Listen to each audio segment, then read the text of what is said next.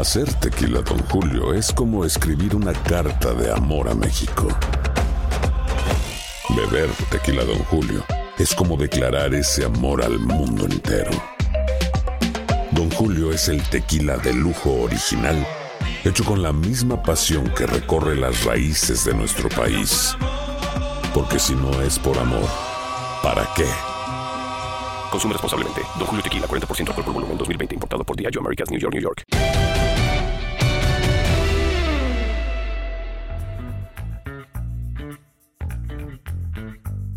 Bienvenidos, este es el podcast Amigos de TUDN con Enrico, José Bicentenario y su servidor. Qué gusto de saludarlos. Semana del Super Bowl, semana de la NFL, de decidir al campeón. ¿Cómo estás, Henry? ¿Listos para el Super Bowl en Tampa? ¿Cómo andas?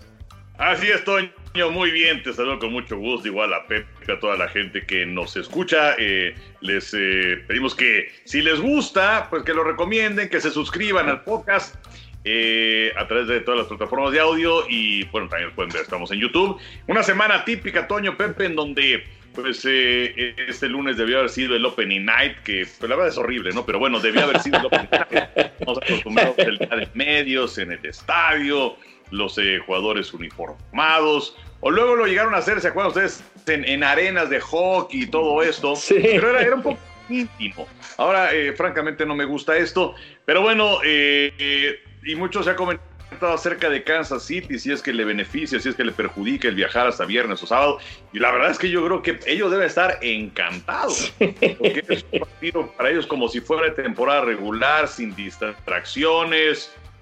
Van a dormir a sus casas todos los días. Y entonces, bueno, pues ya viajas el viernes o el sábado y ya llegas a Tampa para encarar el partido. Y los bucaneros, bueno, con esta circunstancia también de que están jugando el Super Bowl en su estadio, ni siquiera van a tener que subirse un avión. Entonces, sí es un Super Bowl distinto en muchos aspectos. En muchos, en muchos aspectos tienes toda la razón. Los que no han de estar muy encantados son los restaurantes y, pues todas estas zonas turísticas que tiene Tampa Bay porque no van a tener la cantidad de aficionados que, que se esperaba. ¿Cómo estás, Pepillo? Abrazo.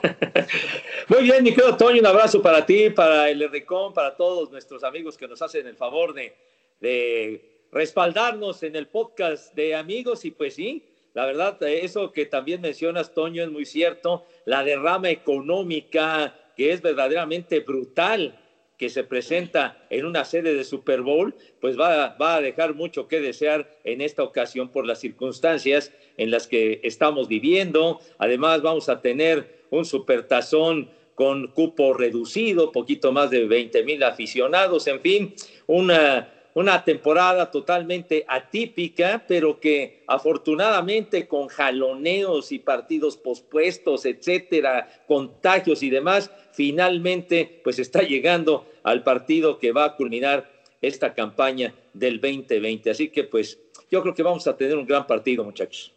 No, no, no, va a ser un gran partido sin duda y además con una expectación enorme y con un auditorio que va, va a ser gigantesco en, en, bueno, en Estados Unidos sin duda, en México también, eh, y además con esta circunstancia que se está viviendo va a ser eh, pues eh, reuniones más chicas de, de, aficionados, en fin, va, va a ser diferente lo del próximo domingo. A ver, Henry, a ver, José Bicentenario, hablando acerca de ataque, ataque de Kansas City, defensa de Kansas City, ataque de Tampa, defensa de Tampa.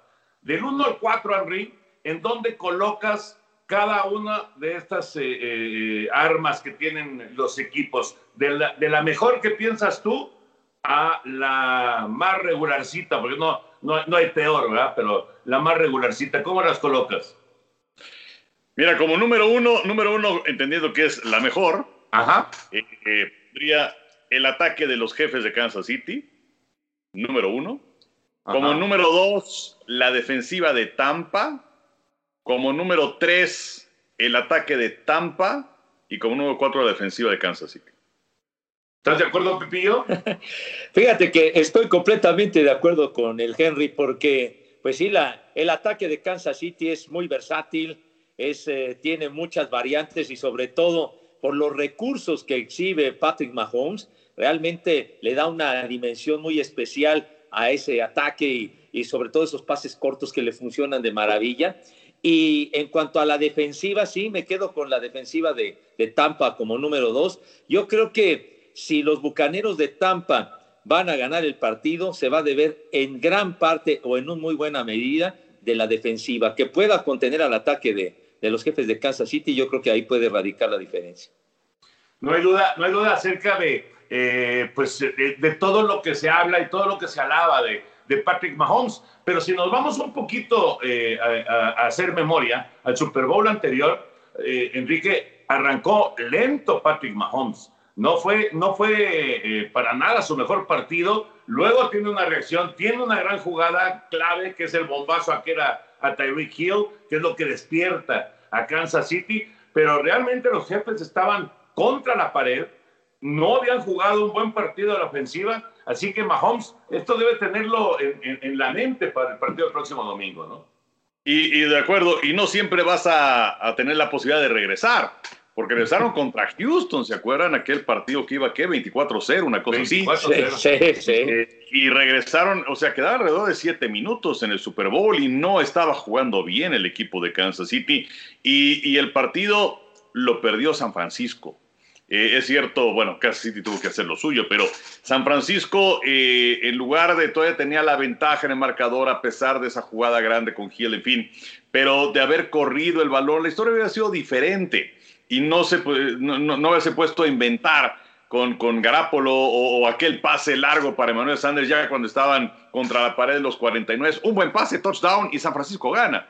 Eh, y, le volvió a pasar a Kyle Shanahan ahora como entrenador en jefe de San Francisco. Anteriormente, eh, anteriormente era el coordinador ofensivo de Atlanta. Le pasó contra Brady contra Nueva Inglaterra en aquel Super Bowl en donde si no te pones a inventar, si te pones a correr, hubieran ganado el partido.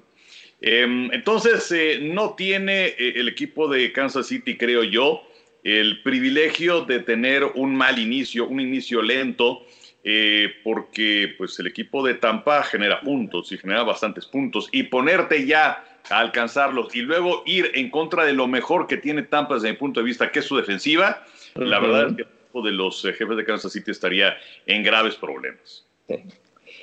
No, fíjate que, pues digo, la defensiva, ese Devin White, que es una verdadera maravilla, ese linebacker de, de los Bucaneros de Tampa, pues con base en su defensiva fue que le, le pudieron ganar a los empacadores en el mismísimo campo Lambón, porque se estuvieron ahí eh, fajando en serio y no obstante que, que pues Tom Brady, un, partido de tres intercepciones, es muy raro que le suceda a Tom Brady y sin embargo lo interceptaron tres veces y la defensiva se comportó a la altura a tal grado que solamente pudieron los empacadores sacar provecho de una de esas intercepciones y en las otras dos, ¿se acuerdan? Tres jugadas y para afuera. Entonces, creo que sí, la, la defensiva definitivamente debe de, tener un papel fundamental para que Tampa pueda ganar el juego. Va a estar, bueno el partido, la verdad, está, está atractivo y por donde le veas, ¿no? O sea, si te vas con la ofensiva de Kansas City, tantas armas que tiene eh, Tom Brady y, ese ataque vertical que tiene Tampa Bay, la defensa, como decías, de, Tampa, que es verdaderamente agresiva y, que le va a complicar el juego a Mahomes, ese es, ese es un gran enfrentamiento sin duda. Y, la defensa de Kansas City, que, que tiene sus signos de interrogación, pero que ha jugado bien la segunda parte de la campaña si, llegáramos a pensar o a, tener que dar un nombre de, un jugador que no está en los reflectores, que no está en, normalmente, eh, digamos que, o, tocando mucho el balón como corredor, como receptor, este, o que no tiene muchas oportunidades, ¿a quién mencionarían? ¿De los dos equipos o, de, o del equipo que piensen que va, que va a ganar? Que, que me parece que todos estamos con Kansas City. Pues eh, así que, como, dicen, el factor X, ¿no? Eh, ¿Sabes quién creo que puede ser Leonard Fournette eh, del equipo de los Bucaneros? Porque Brady, Brady, Brady, Brady, o sea, no, Es, no, Es, como las caricaturas de Bugs Bunny, aquella primera base con Howard, segunda base con base con O sea, no, o sea, Brady no es el centro y los guardias, ni los tackles, ni la ala cerrada, ni los receptores, ni los corredores. Es el coreback. Muy bueno, pero es el coreback. Entonces, creo que Elena Fournette, si es que va a ganar Tampa, eh, y en este caso pensar una sorpresa inclusive en la cuestión de las apuestas, pero es un corredor que eh, ha explotado en la postemporada. En la campaña regular solamente llevó el balón 97 veces. Eso quiere decir que está perfectamente sano y fuerte, porque a estas alturas de la campaña, los jugadores ya, hay algunos literal, ¿eh? que batallan para bajarse de la cama. Y, en el caso de Fournette está sano y ha corrido muy bien. ¿Y qué significa que Fournette pueda correr bien? Una de las eh, partes fundamentales en el ataque de Tampa en esta campaña ha sido el play action, que es el engaño con el corredor, el corredor se queda con el balón, atrae a la defensiva, se abren los espacios, pase largo y touchdown puede ser. De hecho, eh, Brady encabezó la NFL en pases de 20 más yardas con 34 en esta campaña. Entonces, esto significa que si empieza a funcionar el ataque terrestre, el equipo de Kansas City va a tener que bajar a un safety, colocar a ocho hombres en la caja y van a quedar tres atrás, cobertura hombre a hombre y por ahí puede venir eh, la, victoria del equipo de los Bucaros de Tampa, eh, apoyados también en su gran defensiva. Entonces, yo, yo diría que Fournette. Fournette, aunque, aunque piensas que Kansas City va a ganar, Andy. Creo que Kansas City va a ganar el partido, pero esta creo que es la opción para que gane Tampa. Correcto, correcto. ¿Y tú, Pepillo? No, bueno, lo, lo, de Fournette es muy cierto y además el tipo está rebosante de alegría y lo ha mencionado. Por fin estoy en un Super Bowl después de que como novato estuvo tan cerca con esos jaguares que estuvieron a punto de derrotar a los Patriotas de Nueva Inglaterra allá en, en eh, Foxborough y, finalmente le sacaron el juego en el cuarto cuarto los Patriotas. Entonces, viene, viene muy bien Fournette, es un tipo eh, habitualmente gana más de mil yardas y de hecho... Él, puso, él puso un tweet cuando estaba en la prepa, cuando estaba en preparatoria, puso un tweet de que iba a estar en el Super Bowl y ahora se le cumplió. Sí, oye, a buena hora se salió de Jacksonville porque Jacksonville es un desastre, está peor que mis Jets, pero bueno, Pero, y, ahora las circunstancias, ¿cómo se dan? Porque Ronald Jones fue su corredor estelar durante toda la temporada, quedó muy cerca de las mil yardas, aquel juego donde tuvo un acarreo de touchdown de 98, pero se lesiona al final y entonces, digamos, apenas reapareció, eh, que lo vimos contra los empacadores, pero, pero no está al, al 100% quizá para, para el duelo del próximo domingo.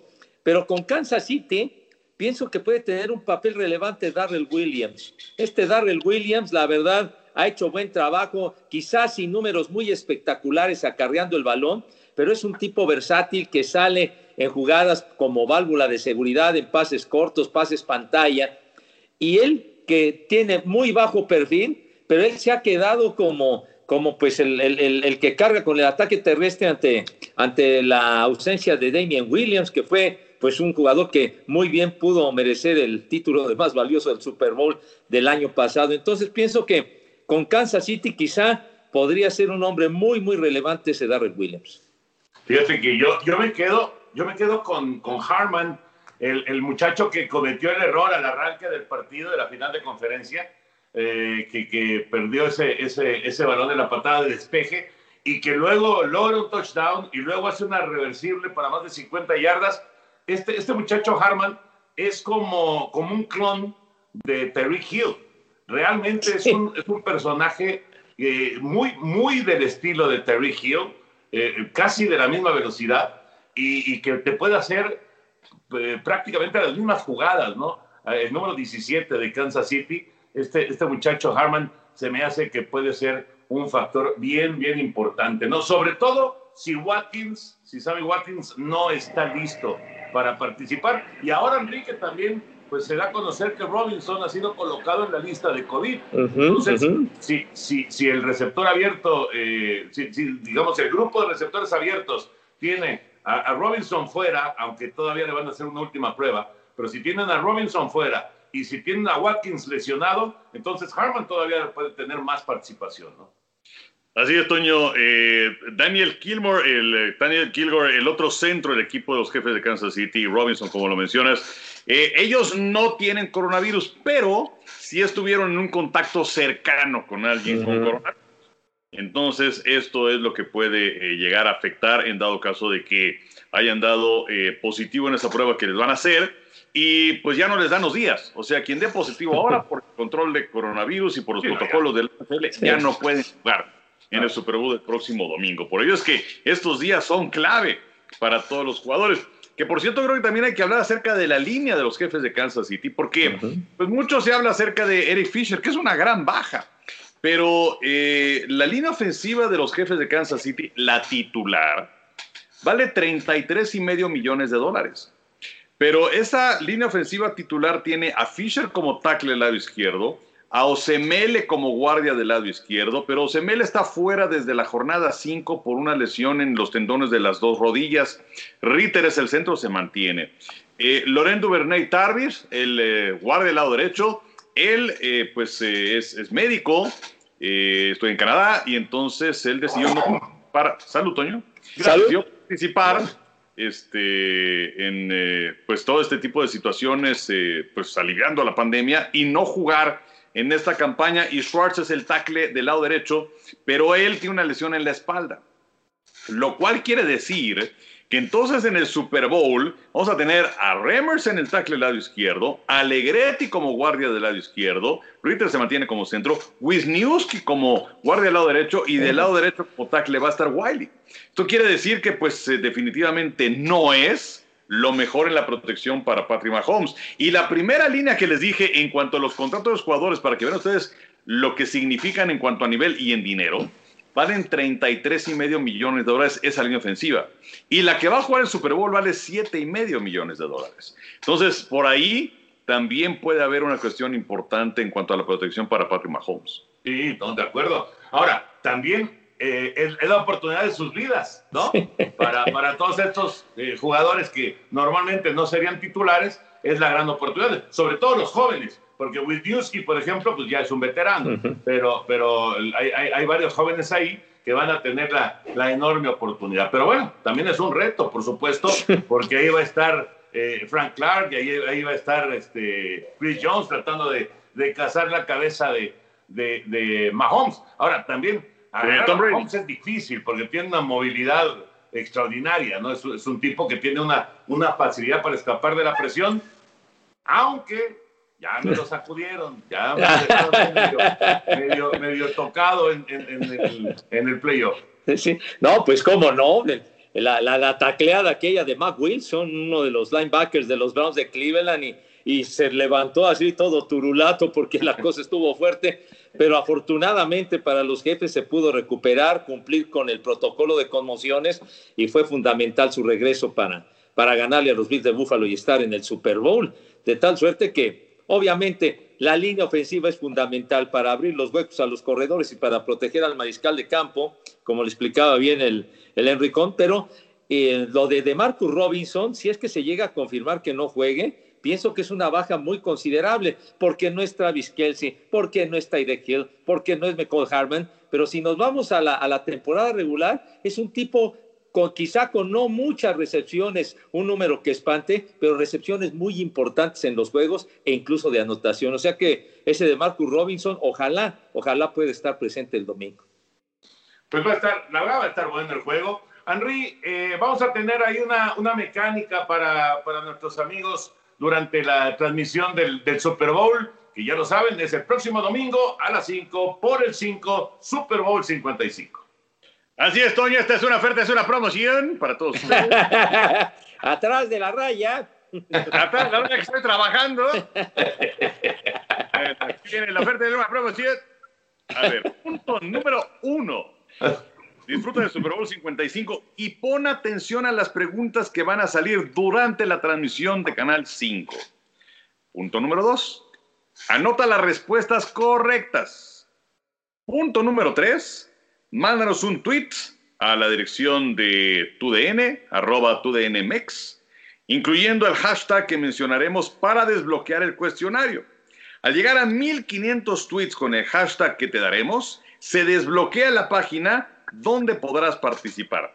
Punto número cuatro, contesta correctamente el cuestionario y gana. Y ya. ¿Te quedó claro, Pepillo? Ya, no, lo, explicaste de una manera impecable, mi querido Henry. Gracias, Pepillo. A ver, ¿cuál es el punto número uno? ya ni me acuerdo. el, el punto número uno, prende la tele. Ah, claro. Claro, Punto número uno, ten una tele.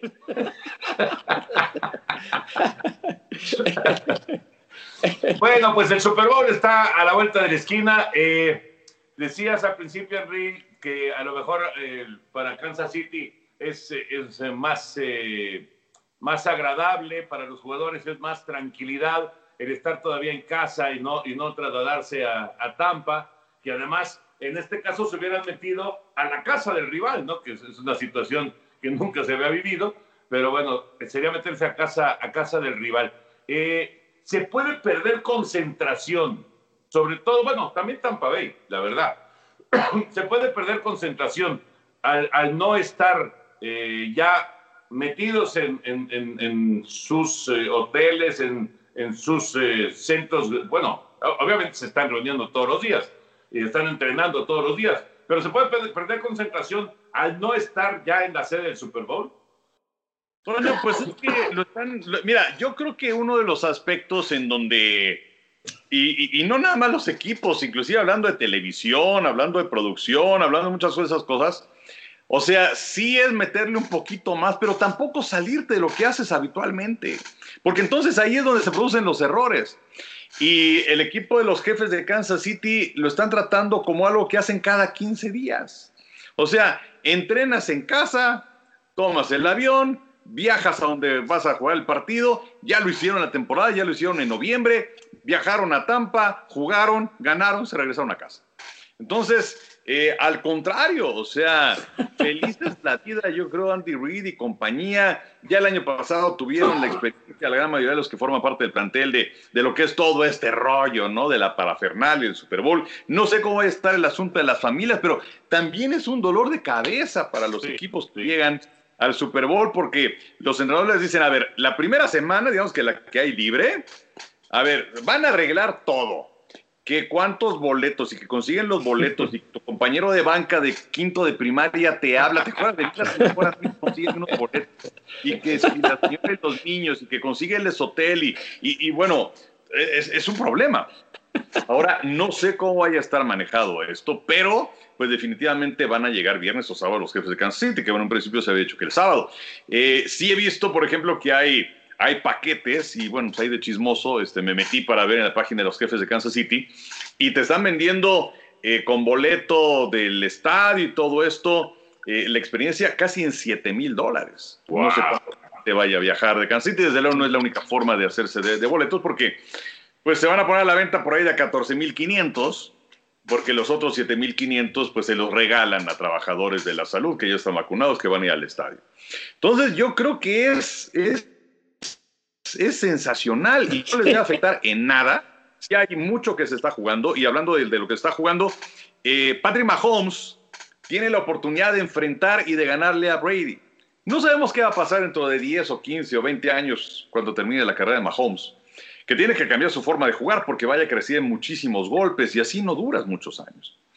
Pero eh, de, de- de enfrentar al que es considerado como el mejor de todos los tiempos y a lo mejor obtener tu segundo título de Super Bowl, es algo que, por ejemplo, eh, LeBron James no pudo hacer con Michael Jordan. Y eh, hubiera sido muy interesante y a lo mejor que en una serie final le, le- le hubiera ganado James a Jordan, aunque este ya fuera un veterano. Y entonces, bueno, como que suben tus bonos, ¿no? Ajá. Esté dicho y terminado con Mahomes. Y si no le ganó a Brady en un Super Bowl, a lo mejor eh, pues no, no, no, no alcanzaba. A lo mejor, a lo mejor es el último Super Bowl que, al que llega Mahomes, no sabemos. Pero, pero eh, tiene muchos ángulos interesantes todo esto. Ya no sé cuál era la pregunta, pero este, eh, yo, yo creo que, que tiene... Ah, bueno, era, era que, que si les afecta o no, pero tiene muchos, muchos ángulos interesantes. Pero, pero, tú, pero tú ves muchos ángulos positivos y pocos o tal vez ninguno negativo. Es que no veo ningún aspecto negativo. El único negativo es que pues, haya una tormenta de nieve y el avión no pueda despegar, pero este, eso, eh, Bueno, pero, pero no van a perder por default. o sea, fuera de esto, Toño, qué mejor que dormir en tu cama todos los días de la semana, tomar el avión, ir a Tampa, jugar el partido, y, y- y yo creo que eso también te ayuda para quitarte tantas telarañas y tantas, tantos fantasmas de el Super Bowl y Super Bowl, y aquí estoy en el Super Bowl. o sea, eh, eh, el, hecho también, Toño, de, no tener que ver a la prensa directamente, también es un descanso. Eh, yo, yo, no le encuentro nada negativo. Te entiendo, te entiendo perfecto lo que estás diciendo y, y, en gran parte lo comparto. Sin embargo, lo que, lo que a mí me queda duda es, a lo mejor no Brady o Mahomes, pero a lo mejor esos, esos personajes que, que están pues eh, un poco en lo oscuro, ¿no? Y que, y que de repente aquí es en donde encuentran cierta notoriedad y que les gusta, este, pues que los entrevisten y que les gusta que, que, llamar la atención y, provocar un poquito de, de, de, este, pues de que, de que se sientan rodeados, cobijados por eh, los periodistas, por los aficionados no sé, por eso me queda esa, duda, ¿no? No tanto de Mahomes y de Brady, por supuesto, no tanto de los coaches, que evidentemente, eh, digamos que en su, en su ambiente, en, su, en, su, oficina, en su campo de, entrenamiento, pues pueden controlar mucho más la situación que estando ya en, la sede del Super Bowl. Pero no sé, me, queda nada más esa, esa duda con respecto a, al resto del grupo, ¿no? Tanto de Kansas City como de Tampa Bay. Pero es que, ¿cuántos jugadores eh, tienen la posibilidad finalmente de un Super Bowl? O sea, aquí yo, yo como, como lo, lo, estás diciendo, pues es, es que su, eh, su, su, alimentación del ego se ve sumamente reducida, pero sí tiene la posibilidad de hacer un Super Bowl al que a lo mejor son jugadores, algunos que tienen una enorme notoriedad y que nunca llegan al Super Bowl. Claro, por supuesto, por supuesto.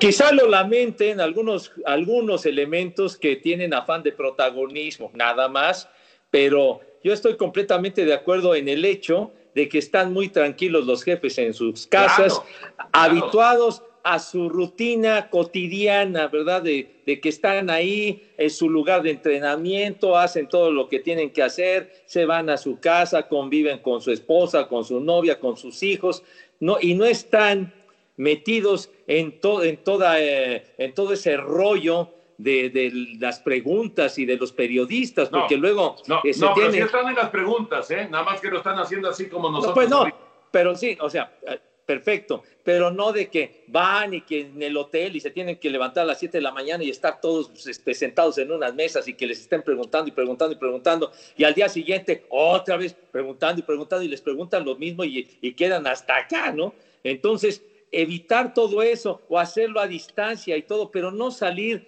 de su, de su medio, de su ambiente normal, pienso que es una verdadera chulada y van a llegar perfectos, como dice Enrique, o sea, llegar como si fuera un partido de campaña regular. Creo que en eso les fue de maravilla a los jefes de Kansas City. Pues entonces que lo hagan así siempre, que no vayan a, a la sede, que lleguen hasta el sábado. No, pero es que no, no lo hacen porque pues todo eso forma parte del show, ¿no? sí, lo, de, lo de los medios, lo de los medios verdaderamente, el día de medios que era los martes por la mañana era todo dar por, por el estar en el parque, en el estadio, los jugadores uniformados, no había tantos colados como hay ahora, que, que, que, de veras que, es, es, una multitud gigantesca, ¿no? Que dices, pues porque en el Día de Medios es, es, verdaderamente una aglomeración increíble, cuando antes eso no era así. Y, así, por el estilo, lo, del Día de Medios se convirtió en un show de televisión, entonces, pues es parte de todo de todo el ambiente y pues ni hablar, lo tienen que cumplir porque así son las reglas. Pero ahora por la situación atípica les tocó esto y yo creo que a los jefes les tocó tener mucha suerte.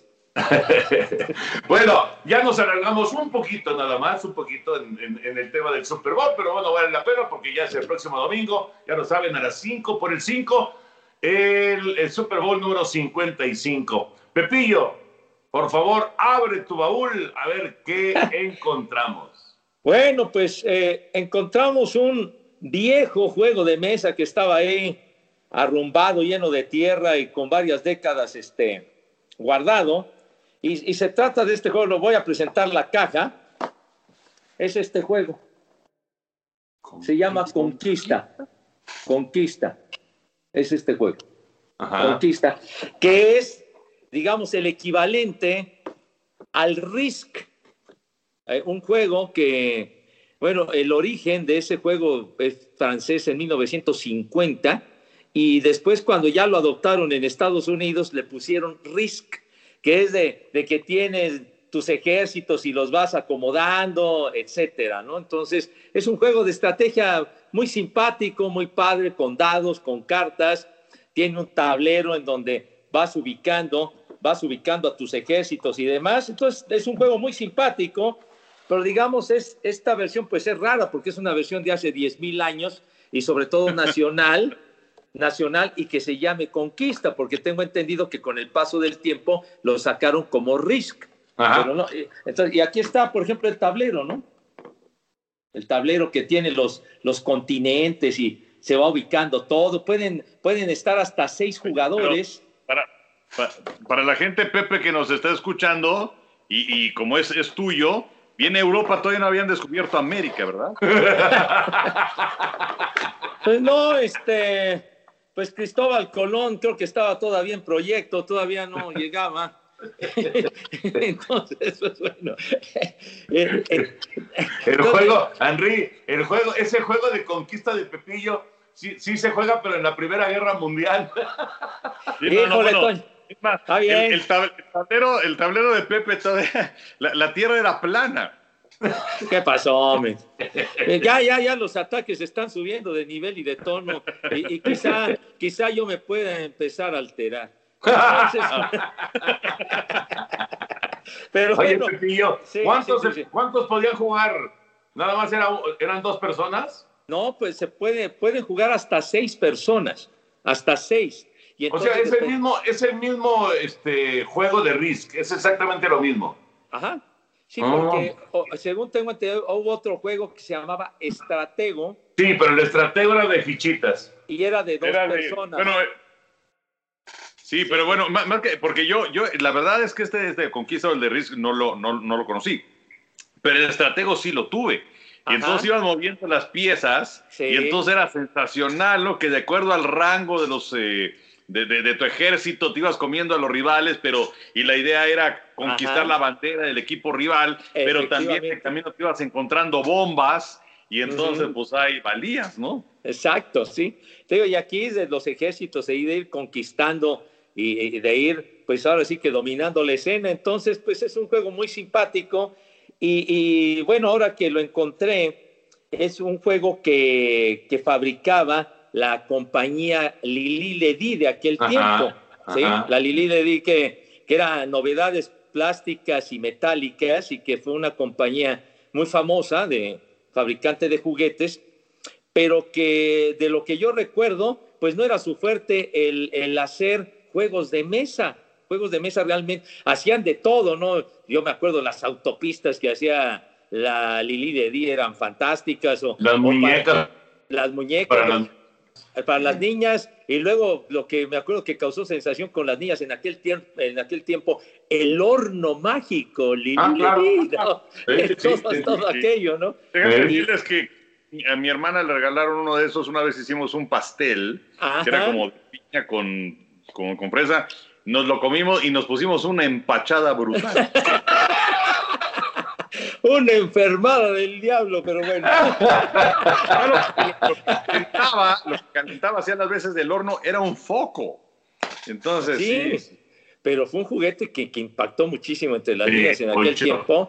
Y, y, la Lili Ledi, la Lili Ledi rivalizaba con, con otra compañía que se llamaba Plastimarks, que hacía otra, también había su variedad, de, su variedad de juguetes, pero en, en, realidad lo de los juegos de mesa, que yo me acuerdo, pues más bien eran otras compañías las que se dedicaban a hacerlo. Por ejemplo, me acuerdo Monte Carlo, Birhan también, que hacían el turista, el turista que, que digamos es el equivalente al Monopoly, ¿no?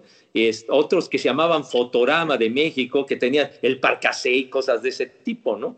Pero, pero pues sí, dije, ah, Chihuahua, pues sí, lo, lo hizo la Lili, le di este juego de conquista, pero bueno, pues es una, una más de las antiguallas del viejo baúl, que ahí siguen apareciendo, llenas de tierra y todo, pero todavía se defienden y se puede jugar muy bien. Muy bien, Pepillo. Muy bien este, conservado. Sí. ¿no? No, pues está, la caja en la que está medio fregada, pero, pero se defiende bastante, pero el juego está impecable, con sus fichas, sus, sus, eh, sus dados, todo, todo esto listo para, para que echemos un jueguito a ver quién, quién se la rifa más con sus ejércitos. Ahorita que estaban acordando, eh, recordando también lo del estratego, este, ¿quién, quién se, el mariscal era el uno, ¿verdad? Sí, sí, sí, sí. Y el único que se zumbaba al mariscal era un enfrentamiento con el otro mariscal o el espía, ¿verdad? Es- fíjate que eso no me acuerdo. Lo que sí me acuerdo es que si chocabas con una bomba, adiós. Sí, explotabas a menos de que fueras un minero. Claro, que era el 8. Si, Ajá. si no me recuerdo, el 8, el minero. Sí. Entonces el minero, el minero iba limpiando las bombas y ya, y ya luego, porque las normalmente la bandera la rodeabas de bombas, ¿no? Pues sí, o le ponías allá a tu general, o le ponías también al número 2, en fin. Era, era padrísimo el estratego. Muy bueno. padrísimo. Muy bueno. Bueno, Pero estoy casi Pepe, seguro, estoy casi ¿Mandé? seguro que el espía, el es- había uno, una pieza que era el espía y ese era el que se zumbaba al mariscal y ya, ahí ya bailaste las calmadas, ¿no? Sí, no, y ahora que decía Pepe de Lili Ledi, el, el hombre de acción era de Lili Ledi, ¿no? Sí, sí. Sí, Sí, que luego se volvió Mattel, lo absorbió Mattel. Ajá, ajá. Sí, sí, sí. La verdad era padrísimo. Padrísimo. Bueno, y Tenían- los cochecitos Matchbox también, ¿no? Bueno, los Claro. cochecitos Matchbox, esos los traían, esos cochecitos Matchbox eran importados de Inglaterra. Ah. Y, y luego Hot Wheels le hizo la competencia, ¿no? Sí, no, ya los Hot Wheels ya, ya fueron otra cosa que había. Ponían la pista aquella que tenía una rueda y bajaban y Ajá. iban hechos la mocha, ¿no? Pero ya de los cochecitos Matchbox, me acuerdo que en alguna ocasión del baúl sacamos algunos carritos de esos hace ya un buen rato, que venían en unas cajitas amarillas y todo el rollo, pero eran importados de Inglaterra y, y también importaban de carritos muy bonitos, de esos de fierro que abrían las puertitas y todo el rollo, que eran, que eran italianos, Cor, Corky Ujú. Toys, una cosa de esas, muy bonitos, muy bonitos este, carros de diversas marcas, inclusive de Fórmula 1 de aquel tiempo. Ah, bueno, Pepe, que- deberías. Henry, Henry Pepillo tiene una colección, ahorita que lo dijo, Pepe tiene una colección de cochecitos de Fórmula 1, pero no manches, ¿eh? yo tengo como 7, 8 que este, fueron los que, los que me encontré, pero Pepe creo que tiene como 200, una cosa así, pero están, están increíbles, pero estos son muy recientes, ¿no? Entonces esos todavía no están en el baúl. No, No, eso, No, eso- todavía está en el baúl, todavía no cumple su añejamiento, pero además de todo lo que enseñó, me acuerdo perfecto de aquel, aquellos coches que nos enseñó Pepe, o sea, con su cajita, todo, y, las cámaras que nos ha enseñado con su cajita, y todo está perfectamente conservado como si lo, se lo hubieran dado ayer. De hecho, ayer que grabamos para digital, eh, una serie de, pues como de mini programas que nos llevó eh, el cofre de madera donde nos llevaron el lunch en el Super Bowl 20, el primero que hicimos en Nueva Orleans. O sea, para como Pepe cuida las cosas, yo pensé que cuando lo abría, ahí adentro estaba el, el sándwich que nos dieron hace 35 años y la manzana de hace 35 años. Afortunadamente no. y las papitas y todo eso. Bueno, ahora sí se han conservado todas, todas esas cosas, pero bueno, ya todo, todo eso me ha hecho muy feliz. Ya el día que no esté, pues honradamente, ya lo que pase con las cosas me vale madre, pero por lo pronto, por lo pronto me han dado mucha felicidad.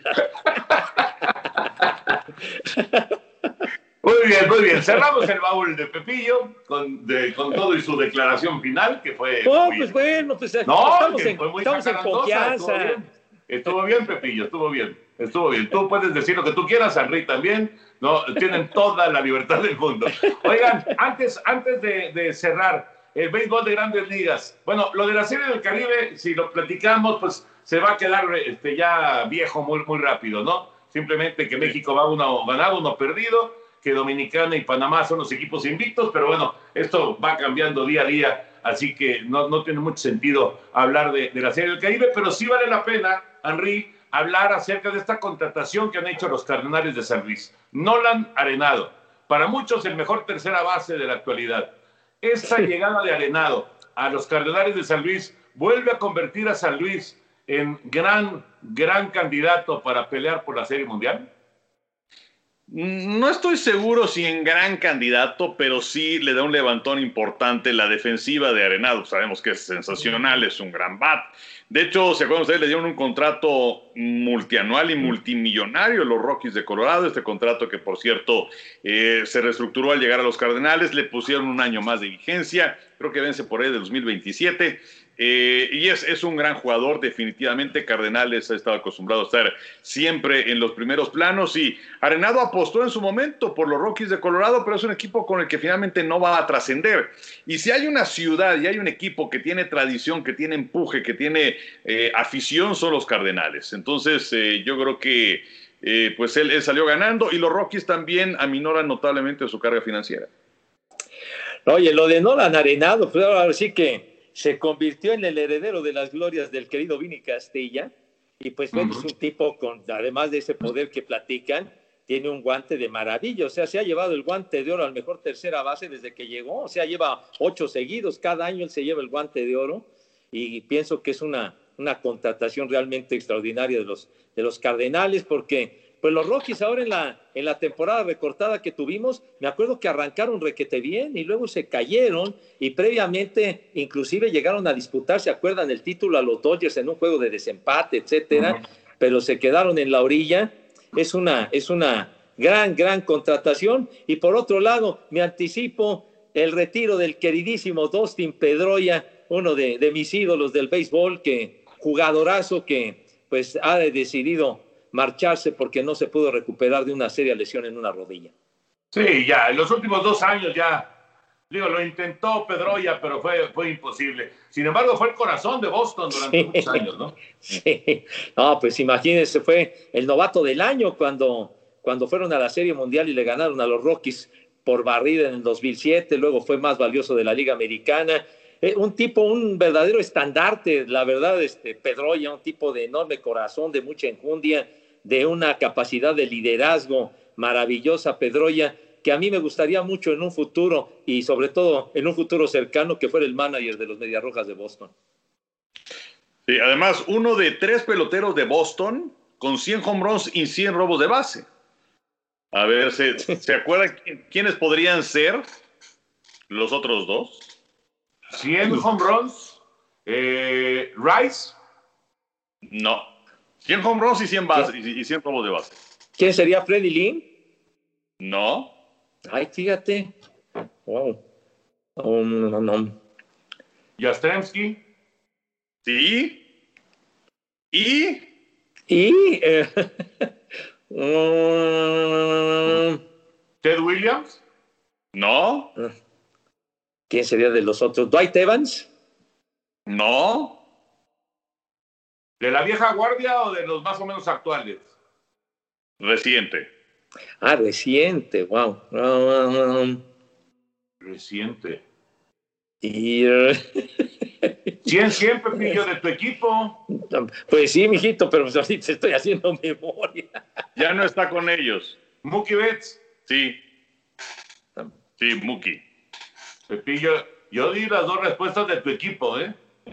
Pues sí, estuvo muy bien. Eso me agrada mucho, mi querido Toño, para que se vayan, para que se vayan educando. Entonces, este, bueno, Oigan, pero... por cierto, en el cambio de arenado, ¿saben quién estuvo involucrado? El hijo de Benjamín Gil, el manager del equipo mexicano de, de la Serie del Caribe.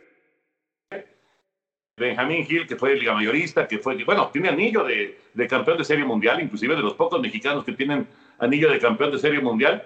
Eh, su hijo es uno de los prospectos importantes de, de la actualidad, un shortstop eh, muy talentoso, Mateo, se llama Mateo Gil, y uh -huh. él fue parte de la negociación en, en, en, esta llegada de Nolan Arenado a los Cardenales de San Luis, se va él a los, a los Rockies de Colorado. Así que, eh, pues, ya está llegando la nueva generación y ya están jugando muchos en grandes ligas y otros están a punto de llegar a grandes ligas y nosotros vimos a los papás.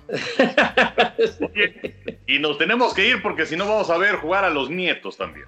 Bueno, rapidísimo. Henry y José Bicentenario. Se ha hablado muchísimo acerca de la cantidad de anillos que tiene Tom Brady.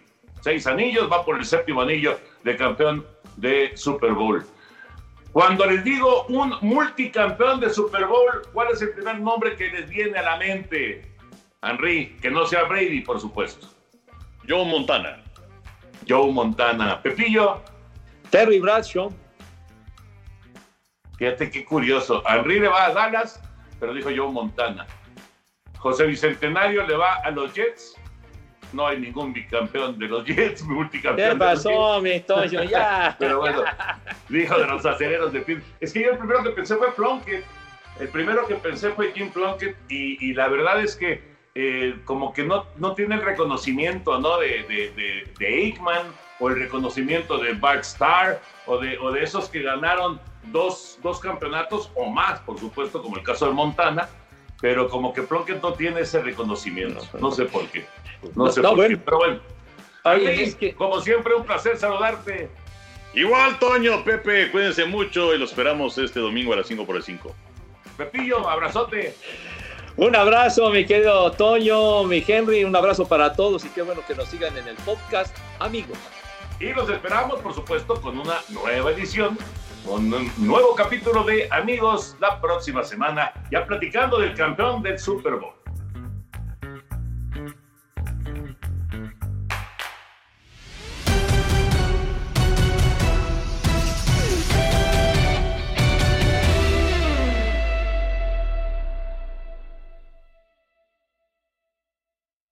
Boost Mobile tiene una gran oferta para que aproveches tu reembolso de impuestos al máximo y te mantengas conectado. Al cambiarte a Boost, recibe un 50% de descuento en tu primer mes de datos ilimitados. O, con un plan ilimitado de 40 dólares, llévate un Samsung Galaxy A15 5G por $39.99. Obtén los mejores teléfonos en las redes 5G más grandes del país. Con Boost Mobile, cambiarse es fácil. Solo visita boostmobile.com. Boost Mobile, sin miedo al éxito. Para clientes nuevos y solamente en línea, requiere AroPay. 50% de descuento en el primer mes requiere un plan de 25 dólares al mes. Aplican otras restricciones. Visita boostmobile.com para detalles.